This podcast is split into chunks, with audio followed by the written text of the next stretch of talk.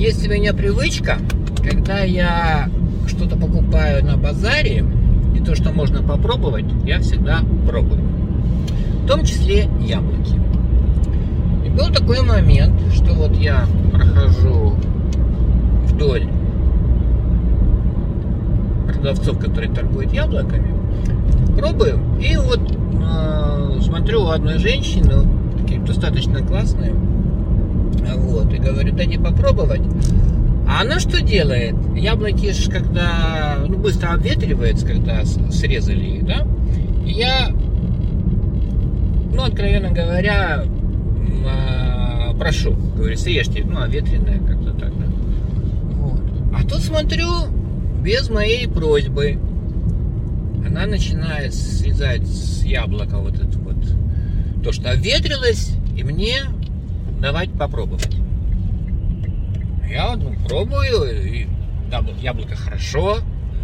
А, про, продавец сделала так, как я прошу, без э, моих лишних напоминаний. И начинаю ей говорить комплимент. Говорю, ну какая вы молодец, вот без всяких напоминаний вы это. Ну что она так на меня посмотрела и говорит, так вы же в прошлый раз говорили, срежьте. К чему? Запомнила? Я запомнила. Сделала в этот раз так, как я в прошлый раз просил. Чему это я?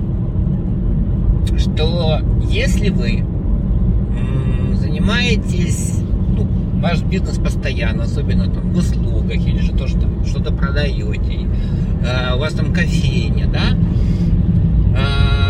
вас постоянно одни и те же покупатели, постарайтесь запомнить, что ваши покупатели любят.